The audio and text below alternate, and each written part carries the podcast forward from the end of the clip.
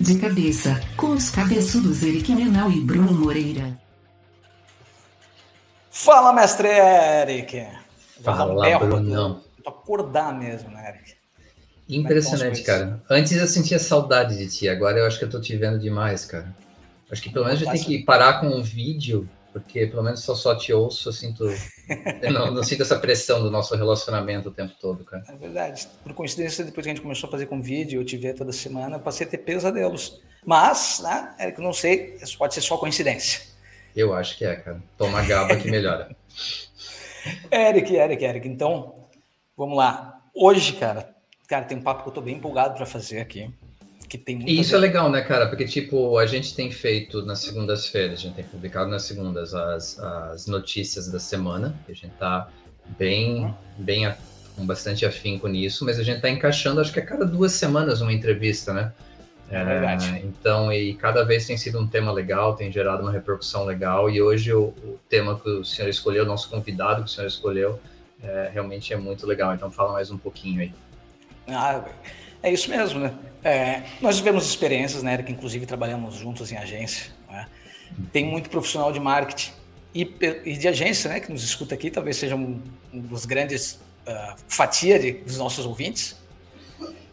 Toda agência, vamos pensar assim, gostaria de atender uma grande conta, seja por dinheiro, seja para fazer case, né? E toda empresa tem dificuldade de contratar fornecedor. Né? Primeiro por fazer... ser burocrático. E o fazer dinheiro é um negócio complicado quando a gente fala de cliente grande, mas aí a gente vai discutir isso com calma é durante é a conversa. E o nosso convidado de hoje, o Daniel, é um dos fundadores da Bipool, né, que é uma startup que chegou para facilitar a conexão entre profissionais e pequenas agências de marketing a trabalhar com grandes empresas. Né? Deixa eu puxar o Daniel aqui. Daniel, Daniel, seja bem-vindo ao Ekite. Cara, te apresenta aí e fala o que, que você faz hoje na Bipu, como é que estão as coisas. Boa, bacana, muito bom. Prazer aí, Bruno, Eric, bacana estar tá aqui conversando com vocês. É, eu sou o Daniel Priante, eu sou é, um dos fundadores da Bipu e, e, hoje atuo com todo o que é estratégia da empresa, produto, ou seja, eu sou hoje o CSO da empresa.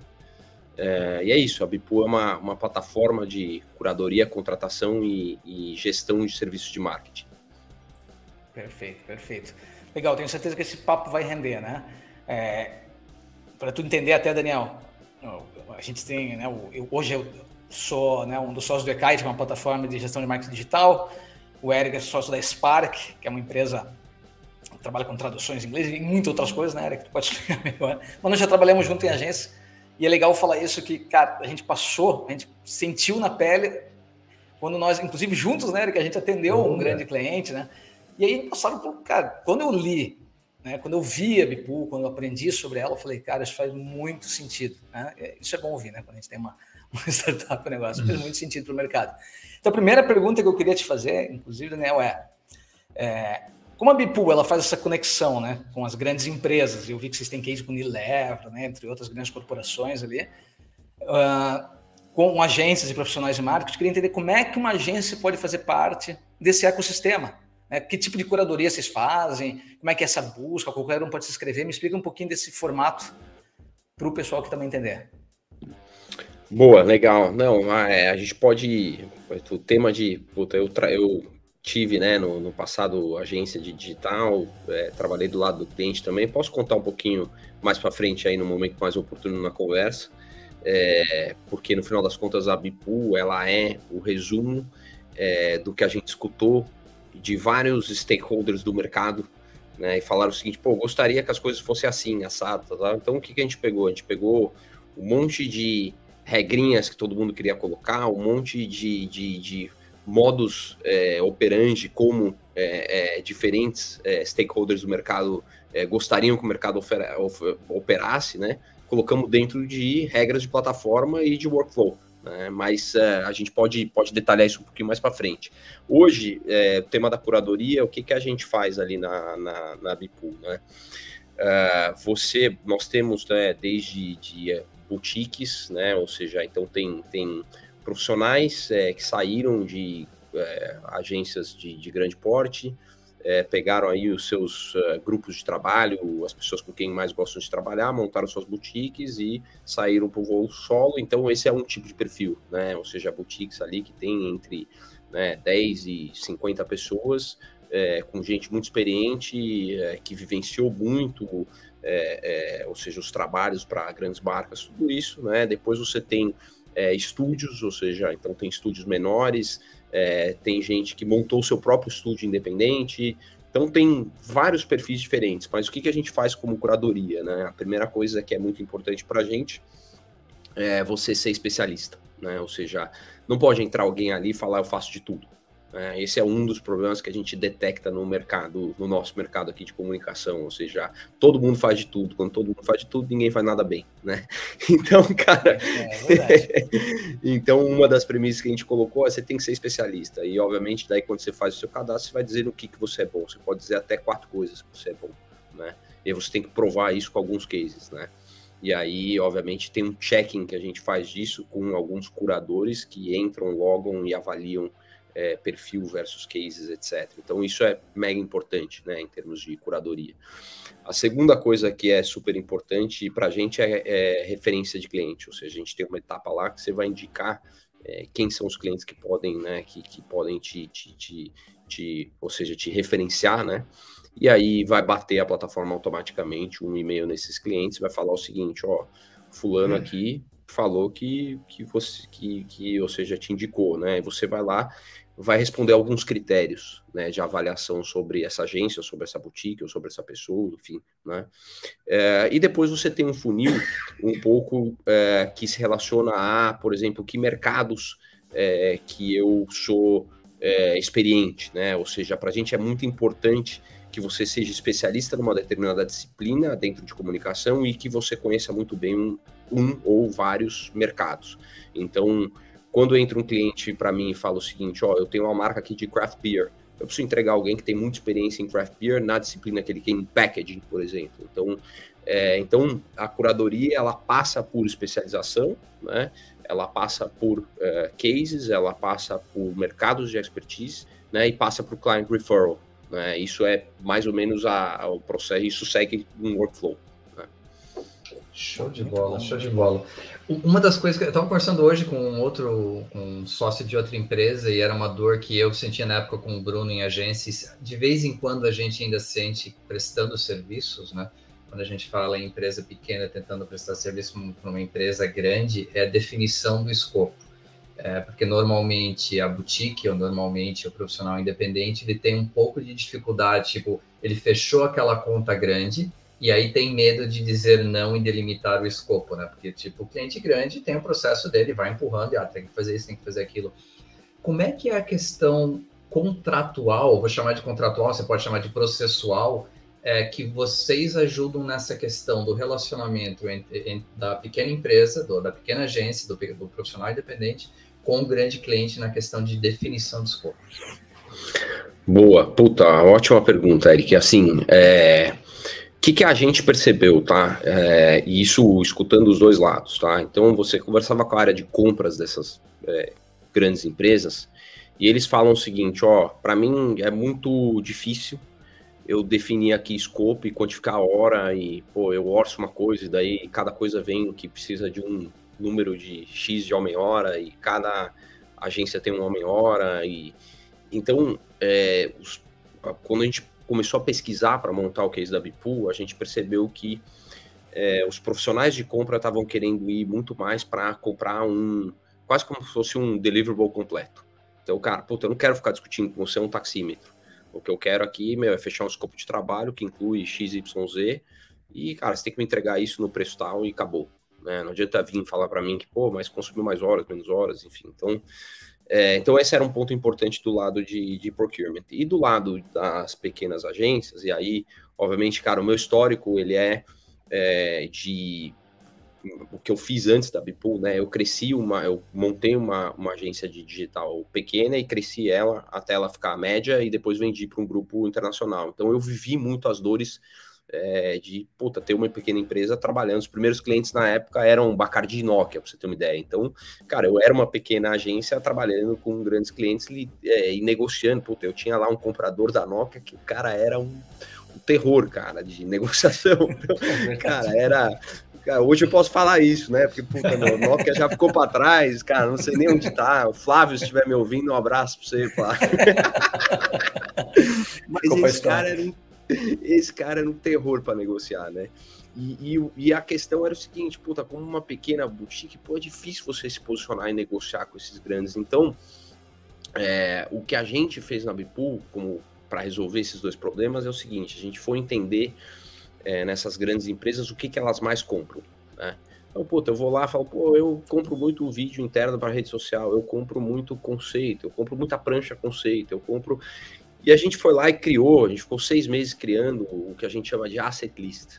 Né? E esse asset list hoje já tem 500 assets mais ou menos. Então pensa num marketplace corporativo que você acha lá, cara, uma, um website, é, cara, na linguagem tal, é, com e aí tem modelo tipo é, é PMG, né? E aí você consegue, né? E conforme você vai trocando né, o, o, os parâmetros, você vai trocando né, a, os detalhamentos do asset e o preço vai mudando. Então, o que a gente fez é a gente criou um asset de e precificou, transformou um monte de serviço em produto. Né? Com isso, você tira um pouco dessa fricção de negociação, você entrega o que o comprador quer, que é, porra, eu quero ter um preço fixo para determinadas coisas, e assim eu consigo mensurar também quanto, né? Porque é difícil também, porque se você está comprando em homem hora, é muito difícil você estar tá sentado na área de compras de uma empresa, de você calcular o teu, teu, teu savings, né? Então, uhum. na hora que você começa a ter tudo fixo em pacotes, você consegue começar a fazer um cálculo de savings melhor. E do lado do pequeno empresário, da pequena agência, fala, porra, cara, ó, tem um job que é isso. Tem essa landing page a tal valor, né? Ou tem essa campanha a tal valor, é, tantos dias né? Tanto tantos dias de pagamento, é, o cláusula de non-compete X, você quer ou não quer. Se você não quiser, o algoritmo vai lá vai puxar o próximo da, da fila. Mas é, o fato é que você deixa essa relação é, muito mais. É, é, é você tira muita fricção de negociação e você deixa, cara, a pequena agência fazer o que ela mais sabe, que é puta, criar e trabalhar, né? E, e, e não ficar porra, com negociação, burocracia, cadastro, etc. É, deixa até, Daniel, te fazer uma pergunta que me lembra uma, que, que tem a ver até com o que você falou, esse abraço para o Flávio, que está relacionado a um. Eu lembro, Eric, tu vai lembrar disso aqui, Eric, que a gente recebia, ia fazer um orçamento né, para uma grande empresa, aí falava, e até a empresa, daí primeiro que dependendo da empresa que era, né, tinha tudo o processo para entrar, lembra, tinha que chegar duas horas antes da empresa, fazer integração, né, tinha aquilo tudo para poder entrar numa indústria, né, e aí quando a gente estava lá, pra, como agência, né, para prestar o serviço, o marketing vinha, nos passava o escopo do projeto. A gente, né, por exemplo, um website que a gente ia fazer para a empresa, né, a gente ficava lá montando isso. Daí o, o, departamento de marketing já começava a fase dele de nos estuprar para tirar o, o, valor total. Aí quando a gente acabava aquilo, o marketing dizia assim: ó, tá, beleza, fechamos, fechamos. Aí desligava o telefone, dava dois dias, ligava o cara de compras e dizia assim: ó, eu quero desconto naquilo. Eu falei: naquilo o quê? Naquilo que fecharam contigo, nem sei o que é, só quero desconto. Cara nem sabe o que a gente tá falando, o cara tá pedindo desconto. Aí eu dizia assim, tá, eu te dou 2%, porque tem que dar alguma coisa pro cara de compra, que, que o trabalho dele é só esse, né? Diminuir o valor que já foi negociado, né? E, e, aí depois fechava tudo ainda tinha. Agora vocês vão receber, tá? 75 dias do primeiro pagamento. Isso, Daniel, continua assim nesse formato? Ainda se paga em 75 dias, 60? Então, é, cara, se, se, eu escuto você contar essa história, cara, me vem várias, vários flashes aqui, né? É e é assim, isso, né? meu. E é isso, puta, esse, é um tema que a gente podia ficar aqui contando histórias por, por dias, né, cara? Mas, uhum. mas é assim, o que, que eu vejo do que está mudando, tá? É, a primeira coisa que está mudando é que as áreas de compra se profissionalizaram muito e elas hoje entendem muito mais de compras de marketing do que elas entendiam antes. Então, cara, se você pega 10 anos atrás e agora, isso mudou é, muito, né? Uh, mas é, o processo, né, é, numa empresa onde você é, não tem a Bipool, por exemplo, né, é, é, isso, assim, na verdade o marketing não deveria negociar com você, né, ou seja, o processo compliance da companhia, o processo na essência, ele fala o seguinte, ó, você vai lá, diz o que você quer, E a proposta do, de, de, de, compras né, deveria é, ir direto de. Na verdade, é o seguinte: deveria ir de um comprador, né? É, no final, você deveria mandar direto, o fornecedor deveria mandar direto para um comprador e o comprador deveria fazer a negociação e dar ok para o marketing pronto. Né? Aí isso muda em determinadas empresas, mas esse é o processo mais rígido. Mas é, em muitos casos acontece isso que você falou: o marketing vai lá, cara, aperta, aperta, aperta, fala, fechou, tá dentro do meu budget. Daí o, o compras vai lá e fala, cara, beleza, agora eu preciso atingir meu target de saving aqui e ele tem um target lá, né? Então, cara, no final das contas, você achata demais o, o, o fornecedor, né? É, então, assim, respondendo a tua pergunta, é, melhorou muito, mas continua acontecendo é, dessa forma, né? O que que, que, que, que para mim, né, assim, a, a, é, qual, qual é o benefício de você começar é, é, eu, eu, acho que tem algumas coisas, né? Primeira coisa é como é que você consegue criar algum tipo de plano para você não ter que negociar cada coisa a cada vez. Né? Então, muitas empresas é, criaram é, suas listas de preço, muitas empresas estão trabalhando dessa forma globalmente, inclusive dessa forma ela consegue comparar o país X, o país Y, tal, tal, tal. Então, você meio que faz um preciário e divide com seus fornecedores, e é isso. Isso tira essa necessidade de ter que ficar, puta, cada negociação, tal, tal, tal, tal. O que a gente fez na, na, na lá na Bipool é, é, basicamente o seguinte: quando eu homologo a plataforma dentro de um grande cliente, eu já discuto o price list com ele de uma vez só. E aí Nossa, tem um ponto muito importante. É, e aí tem um ponto muito importante que é o seguinte: como é que quando eu discuto com a área de compras, é, eu deixo muito claro o seguinte: você não está negociando aqui o preço com a Bipu. Não adianta, pô, você vem aqui, aperta a Bipu. Eu atuo aqui o seguinte, como uma plataforma no mercado que conecta as pontas, né? É, e obviamente que é, me responsabilizo, né, pela, pela, pela, ou seja, você gerencia, contrata aqui dentro, mas o ponto é assim, eu te ajudo a balizar se você está praticando para esse tier de agência que você quer contratar um preço que faz sentido. É, se jogar seu preço lá embaixo, o que acontece? Cara, todo, ninguém vai começar, não, ninguém vai aceitar seus jobs. Porque a pessoa vai falar, pô, mas você quer me meter esse preço, daí depois você quer tantos dias de pagamento, daí isso, daí aquilo. Você vai falar, ninguém vai aceitar.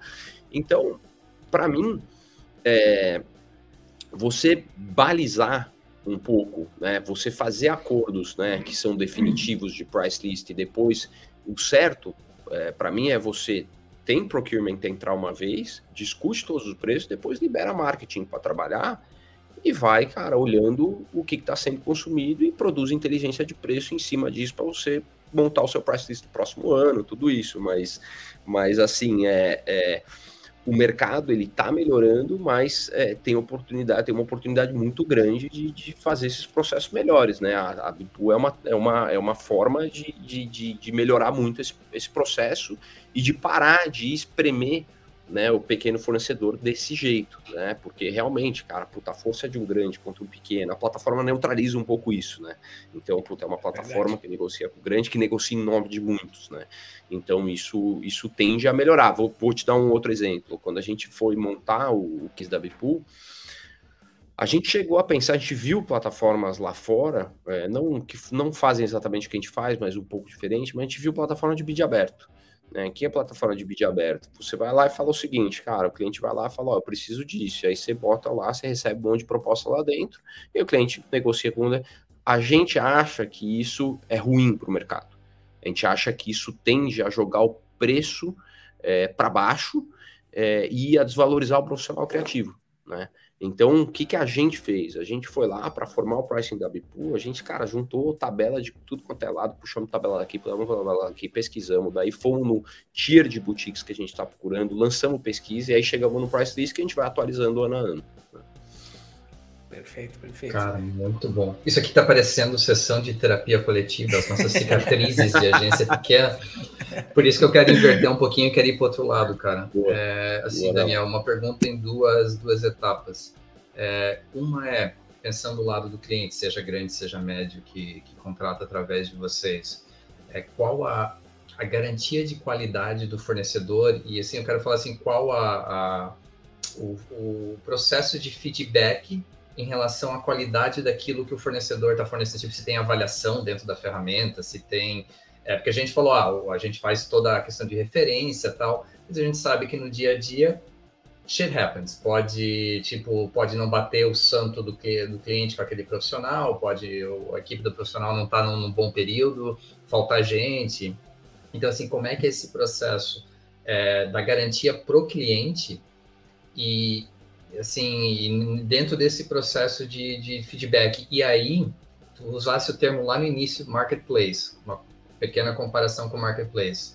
É, eu, como cliente final de marketplace, tipo, falando agora de e-commerce mesmo, é, muitas vezes eu culpo a, o marketplace por uma falha num processo que não é dele. Se o vendedor deixou de entregar algo para mim ou entregou, tipo, a gente está falando de um processo simples de compra de produto.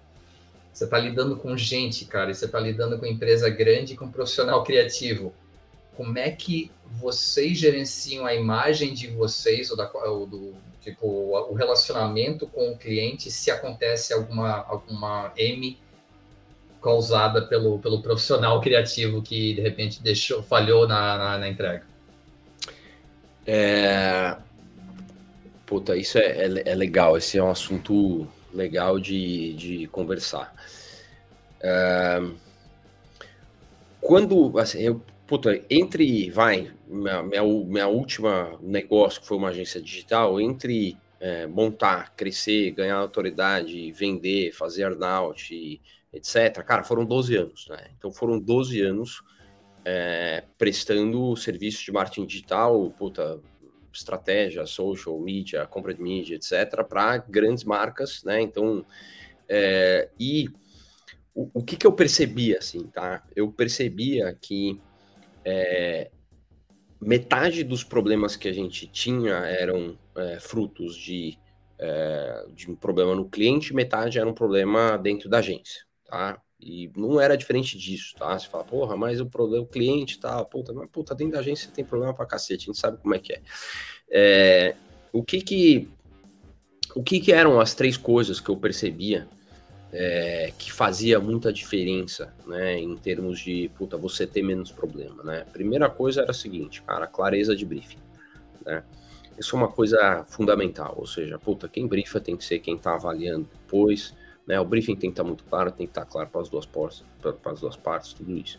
A segunda coisa que eu percebia que dava muito pau é clareza de escopo. Cara, não, mas eu achei que tinha isso incluso, mas não tinha, mas eu acho, puta, não, cara, puta, escopo tem que estar tá 100% claro, né?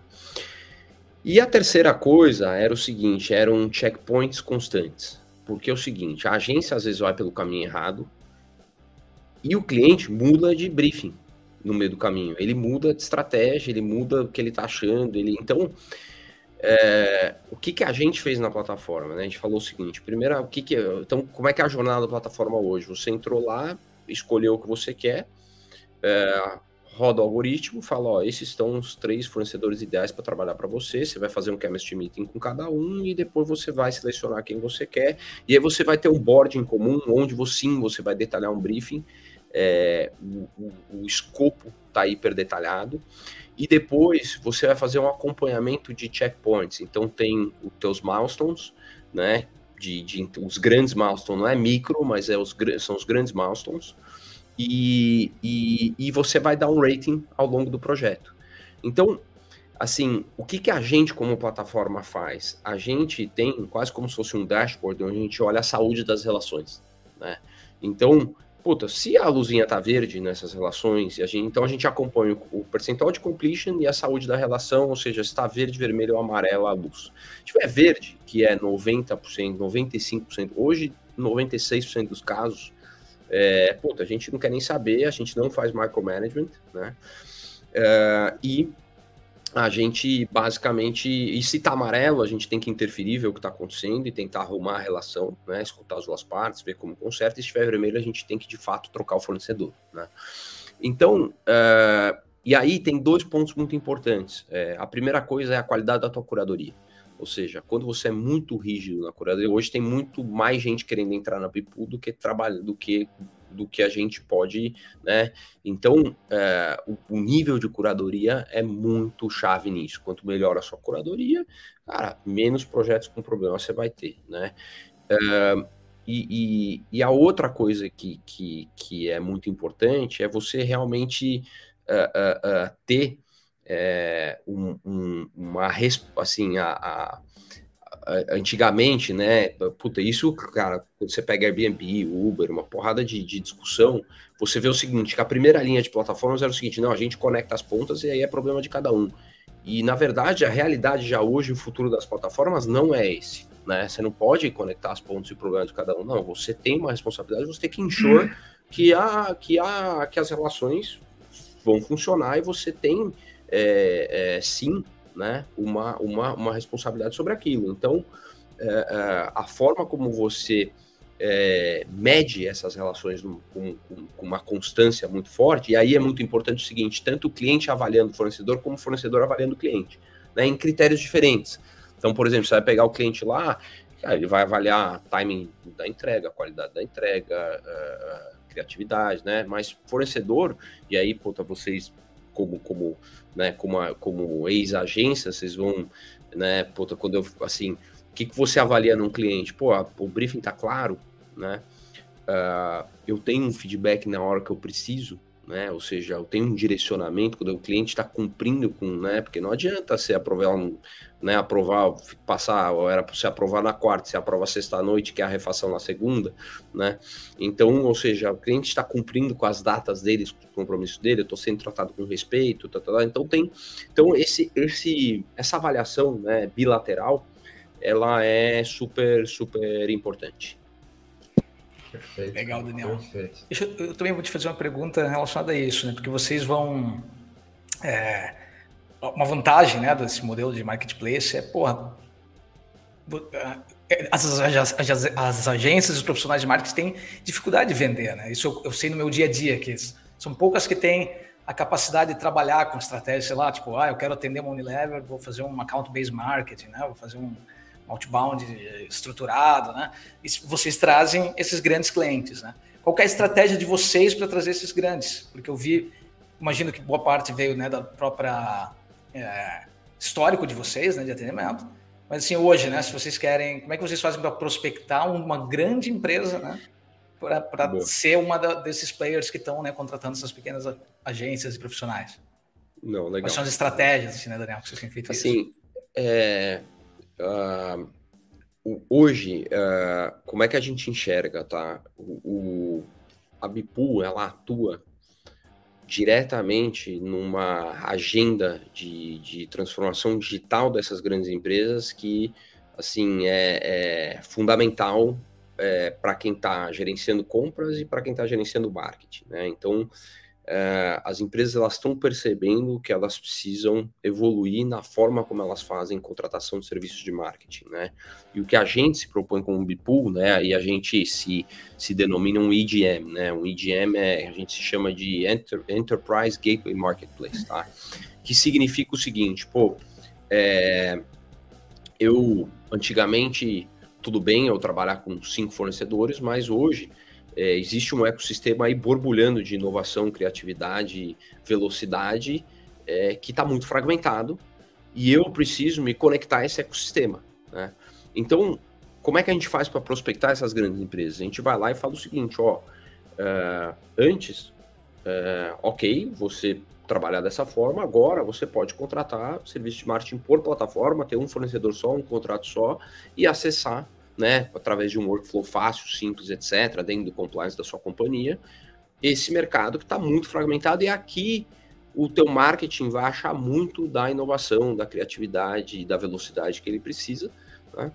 E, e, e, isso, né, é, como que a gente prospecta, o principal canal é referral hoje, tá? Então, obviamente, a gente trouxe é, relações é, fortes, né, de, de mercado, tanto eu como, como, como meu sócio, a gente tem um, né? E o, o Beto, que é o, que é o, que é um outro sócio fundador, depois tem outros sócios executivos nossos que são também é, que, que é, fundaram a empresa com, com a gente, mas é, todo mundo vem um pouco desse background de atender grandes empresas e é, são profissionais respeitados no, no, pelas, no, no sentido de, puta, normalmente é, cumpre o que, né, o que promete, né? Então, a gente trabalha muito forte referral, uh, tem muito cliente que indica cliente, né? Ou seja, é, quando você fala nessa agenda de, de transformação e é, ou seja, as, as, as, o marketing, compras, eles eles estão é, procurando formas diferentes de. Então, é, o tema ajuda muito, muito esse negócio de referral. Depois começa a usar a plataforma que recomenda outro. Tem muito cliente que sai,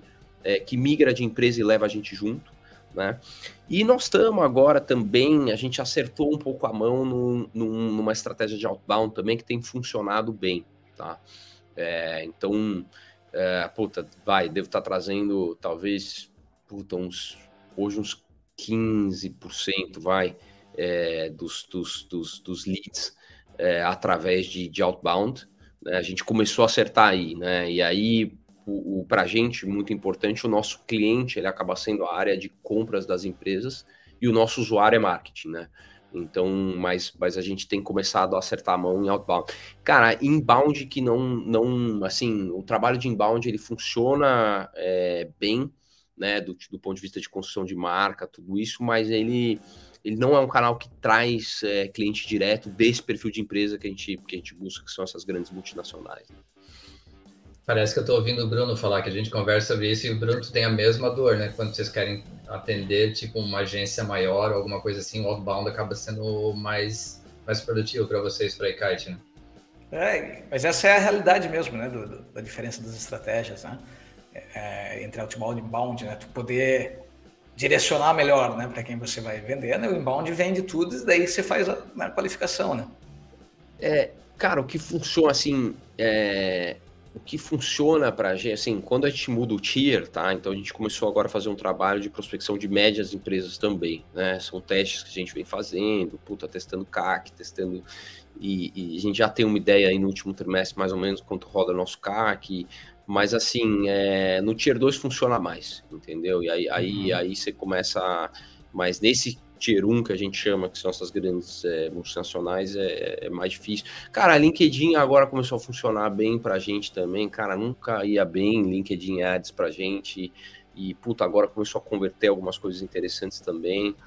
É, mas, mas, enfim, cara, esse negócio é, puta, é fazer, aprender, fazer, aprender, fazer, aprender, né? Puta, a gente tem lá um, um hábito forte de, de, puta, a gente se reúne toda semana, bater número, é, putz, isso aqui funciona, tira o pé disso, bota o pé nisso, bota lá. Então, é, isso é uma coisa, a gente montou toda uma, uma, uma, uma estrutura interna, né, de, de, de growth e, putz, estamos no processo de aprendizado, né? Bom, mas deixa eu estender essa pergunta, porque, na minha opinião, esse negócio tem a cara de internacionalização. Tipo, é, alguém contratar um serviço a um custo menor, considerando o efeito da currency, né, da, da, da moeda, é, com toda a tecnologia que vocês oferecem, estrutura, processo, já está no, no, planejamento de vocês? Vocês já estão fazendo, já está acontecendo?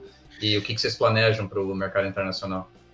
Boa. Tá no início, tá? E, e esse, esse, negócio interessante, Eric. Tipo, o plano da, da Bipu, ele era o seguinte, meu, vamos é, onde a gente acha que tem a principal dor, né? Que é uma parte de, de de porque estão os grandes clientes que tem essa questão não só da necessidade de inovação, criatividade, velocidade, mas tem uma questão de compliance do ponto de vista da, da desses, desse, dessas empresas, tem a parte de, de, compras, tudo isso. A gente foi à liga maior e a gente também tinha uma sensação que era Uh, se a gente for no grande e criar esse hábito de compra via plataforma, de serviço de marketing, puto, o médio depois segue, né? Então, nosso custo de ir pro médio. Mas, assim, puta, como tudo que você põe no papel, cara, dá errado, né? então. Mas, mas o que, que aconteceu? É, a gente teve que fazer a, um, um, pouco da internacionalização mais cedo, porque você chega nessas grandes empresas, você bate lá em marketing, marketing te, te apresenta para compras, ou você bate em compras que valida com marketing, mas fundamentalmente quem aprova um projeto desse é um head de compras é, regional. Né? E quando ele te aprova um projeto desse, ele fala, pô, legal, funciona muito bem, meu, mas só para o Brasil eu não quero. Me dá aqui o roadmap de implementação disso Latam, né? O Brasil normalmente está conectado com, Lat com a América Latina e então nossos projetos hoje vai de vai das próximas 12 multinacionais que a gente está homologando aqui, eu te diria que mais ou menos oito são projetos regionais. Então a gente de fato teve que ir lá e montar são estruturas comerciais, tá? Não, na, na verdade são nem comerciais, são estruturas jurídicas para você poder, por exemplo, faturar um cliente localmente em tal lugar, é, receber na moeda local e daí repassar para alguém na região, né? Mas assim, a tua percepção de que pô, é um baita negócio no sentido de que, pô, se eu tô, por exemplo, no, sei lá, a gente tem agora um cliente é, que a gente, a gente fez setup nos Estados Unidos. É, a gente não, não, é que a gente saiu que nem, ah, agora vamos para os Estados Unidos. Puta, o Brasil é enorme, cara, é um país que a gente conhece, sabe trabalhar melhor. Mas a gente foi fazendo esse processo a pedido dos clientes. E agora, mais recentemente, a gente montou uma estrutura nos Estados Unidos, porque um, exatamente dentro do que você está colocando, tem um cliente nosso que falou, ó, eu quero, uh, a partir dos Estados Unidos, né, ele fatura lá a Bipool Inc., que é a nossa empresa lá, e ele quer poder contratar pequenas boutiques e estúdios pela América Latina inteira. Então, putz, e aí tem uma vantagem enorme de, de, de, do ponto de vista cambial aí, ou seja, é, é, um, é um baita negócio, né? Ou seja, e, e tem países específicos com, uma, com um nível de criatividade muito alto, então isso, isso funciona bem, isso funciona bem. Muito legal. Eu ia te fazer uma pergunta aqui, Daniel, mas na minha cabeça já tem a resposta, mas eu acho que é legal para ouvir, porque eu fiquei pensando aqui, modelo de, de marketplace, né, sempre acontece, tipo, se a gente pensa num Get Ninja, num iFood, sempre tem o bypass, né? O cara fez o contato entre as duas, eu fiz o primeiro, o primeiro serviço, né? E aí, é bem comum, tá? Eu usei até o Get Ninjas, porque esse tempo estava conversando com o pessoal de, de marketing do Get Ninjas, e tinha tem esse comentário, né? Pô, o cara contrata o eletricista, daí vai. Pô, mas esse serviço passa a fazer sentido, né? Mas é que eu vejo que a. Para o modelo de vocês, toda a segurança que a Bipool dá para. Né? Não tem como você fazer isso. Eu, mas daí eu queria saber de ti. Vocês correm esse risco? Vocês enxergam isso de alguma forma? É, eu, eu acho que assim esse risco ele é inerente ao, ao modelo, ou seja, puta, é, mais quando você pega essas empresas, essas grandes empresas, né, você tem um, um termos de serviço rígido, né, ou seja, é, que, que, ou seja, onde, onde isso não pode ser feito, ou seja, pode ser contratual através da plataforma, através da plataforma. Mas, assim, mais do que isso, Bruno, eu acho que é, eu, eu acho que o mais importante é você ter uma plataforma que agrega muito valor para os dois lados.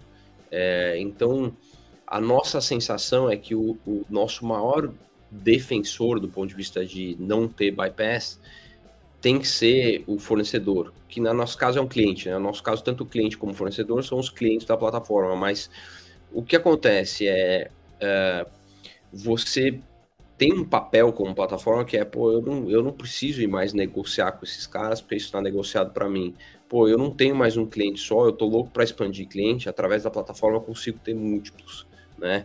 Pô, eu faturo aqui ainda, puta, posso adiantar meu dinheiro, porque essas empresas vão pagar num prazo longo. Então, tem várias é, facilidades que você coloca é, que são é, quase como que é, é, contra-incentivos a esse tipo de, de comportamento de bypass, né?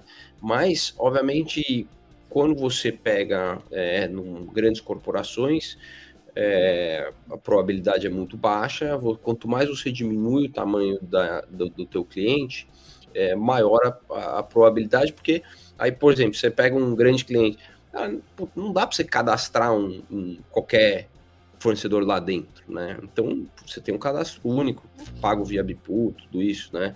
É, fora isso tem a garantia de que pô, a relação tá segura. Fora isso, meu, se não der certo, a Bipu vai lá e vai te resolver. Então tem várias coisas é, contratuais, legais, mas eu acho que o mais importante é a experiência efetiva que você tem com a plataforma é, para que isso não aconteça ou aconteça pouco. Então, por exemplo, você você também pode criar incentivos onde quanto mais você trabalha via plataforma, mais baixa o take da plataforma. Tem várias formas de você é, é, é, trabalhar nesse sentido. Né? Imaginei Bom, 40, que 40 minutos passou voando, galera.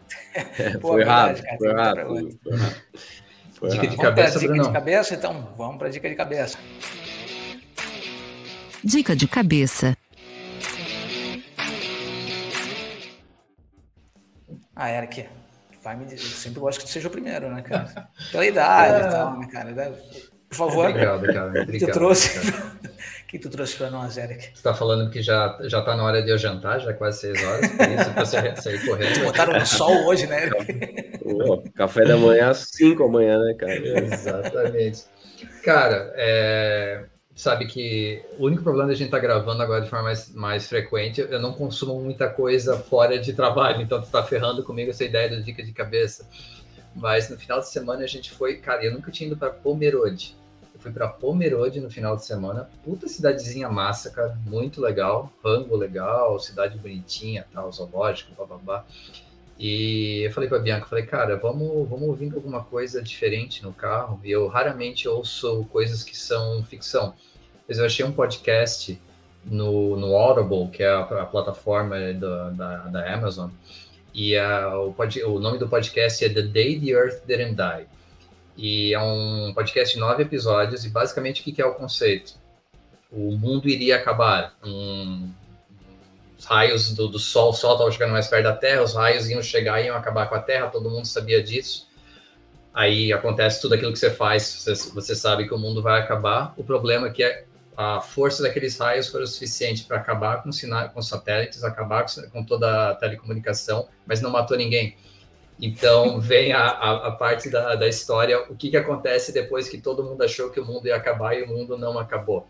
E, é, e aí em inglês, lógico, né? E o legal é que é australiano, então é um sotaque bem gostoso, é um negócio, uma história bem divertida. É um então, outro idioma, né, cara? É, um outro idioma, mas, cara, muito, mate pra cá, mate pra lá. Então, mas, porra, é muito divertido, muito criativo e o, o conceito me chamou a atenção. Então a gente pensa assim, eu tava falando com a Bianca no carro, eu falei, cara, imagina se a gente soubesse que o mundo ia acabar, o que a gente ia fazer, né? Então, quando você acha que uma coisa vai acontecer, não acontece. Então, tem o lado comédia, lógico, é engraçado, mas tem o lado filosofia por trás disso. Então, The Day the Earth Didn't Die, para quem curte um podcast de ficção, é muito, muito, muito legal. Pô, Fica de cara, Bruno. Tu achou que ia trazer alguma merda qualquer, né? Não, cara? achei. O cara sempre traz, não. Muito legal. Vou deixar o Daniel falar primeiro. Daniel, você tem alguma dica, cara? Pode ser de marketing, pode não ser, pode ser de, não, de vamos, vamos, vamos manter no, no Audible aqui, cara, que eu sou fã. Que eu, eu tenho um negócio, cara, que eu, eu não posso dormir com nada que eu não resolvi na minha cabeça, que, cara, é batata. Eu acordo três horas da manhã, mais ou menos um reloginho.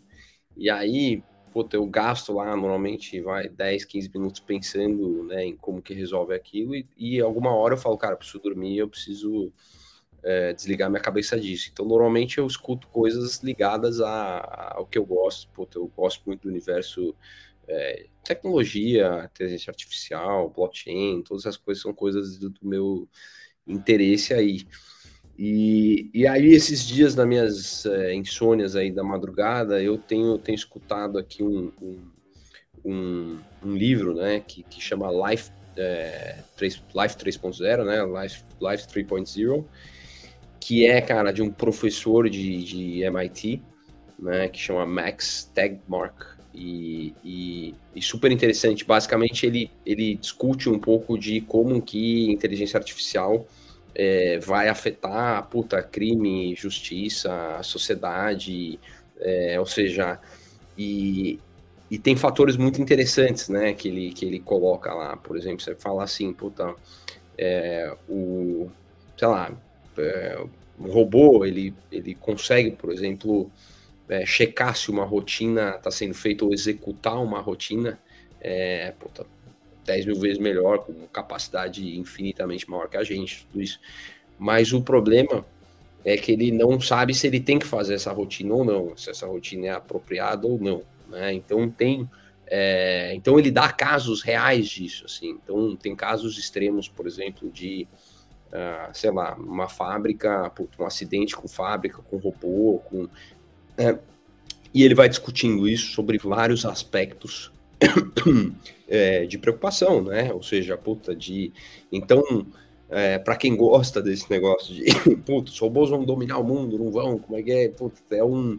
É, uma, é, uma, é um áudio legal. Eu, Meu, baita dica, eu tenho, baita dica. Eu tenho, tenho, tenho escutado aqui, puta, tenho gostado muito aqui. Eu acho que eu tô, no, tô na metade aqui do livro.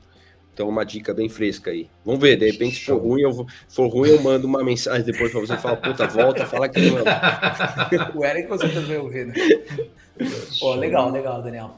É, e tu, Bruno? Eu vou, tra Pô, cara, vou trazer dica em português, porque se eu botar podcast ou livro para ouvir em inglês, cara, eu, eu, tenho que me concentrar tanto como o nariz sangra, né, cara? Eu não cheguei nesse nível de vocês. Então, a primeira coisa, eu vou trazer um podcast que, desde que eu me mudei para Floripa, eu passei a participar aqui de alguns grupos. Uh, cara, eu tô em Floripa hoje, cara.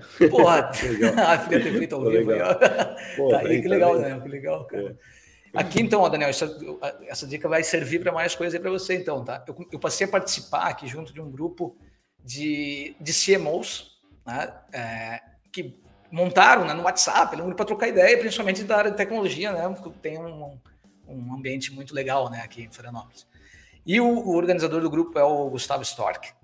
E ele tem um podcast, né, que é o The CMOs Marketers Cast. Marketers Cast, acho que é isso, né, Eric? É. Tá? Então é bem, é bem legal o podcast também de entrevista com CMOs, em sua grande maioria, né, o pessoal, gerentes de marketing, líderes, né, de, de empresas de tecnologia. E, e, cara, e o grupo é muito bom também, né, tipo, não é qualquer um que eles deixam entrar lá, tem que passar por um processo. Mas é legal. Mentira, Aí deixaram tu entrar, cara? Deixaram tu entrar? Deixa eu entrei, eu fui no começo, cara. No começo que eles não estavam tão ainda, né? Aí me deixaram entrar lá. Então, essa seria a dica, assim, tipo, tem bastante coisa legal, fala bastante de marketing, só que tem muito mais focado em, né, em, em marketing SaaS, vamos dizer assim, né?